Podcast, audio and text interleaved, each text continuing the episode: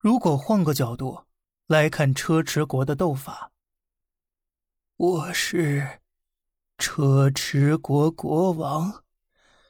我本来养了一群和尚，他们说呀，只要我每日供奉香火，我佛如来就保佑国泰民安、风调雨顺。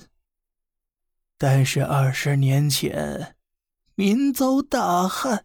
地绝谷苗，和尚们叫百姓捐出家财，无论君臣梨树，家家沐浴焚香，户户拜天求雨。可结果呢？连个雨点都没见到。犹记得那时节，苍生处于危难之际。来了三个道士，当场把雨求来，拔济万民涂炭呐。随后，我把个道士封为国师，三个国师也无过分要求，只想宣传道法，将和尚改造成道士。虽然和尚们要受点苦，但是啊。这能拯救一国百姓，这点牺牲也不算什么。自此，我车迟国百姓再不怕旱灾饿死人了。后来有一天呢，有四个东土大唐来的和尚要为那些和尚鸣不平，我脑子就好像被驴踢了，一波骚操作下来。直接把三个国师玩死了。那猴子对我说：“呀，你可知他们都是成了精的山兽，三妖联袂连此害你，是因为你现在气数还旺，不敢动你。再两年，等你气数衰败了，他们便要了你的命。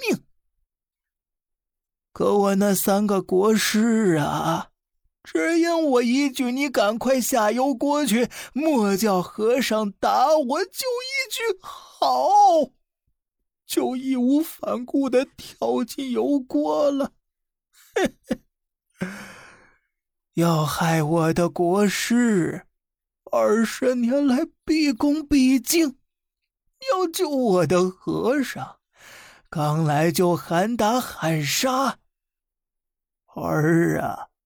我是真的不理解，是不是妖？我不知道。我供奉佛祖那么多年，百姓穷了，国家垮了。好不容易有了三位国师，他非说他们是妖，是妖。可没有他们，我和百姓就只能。等死！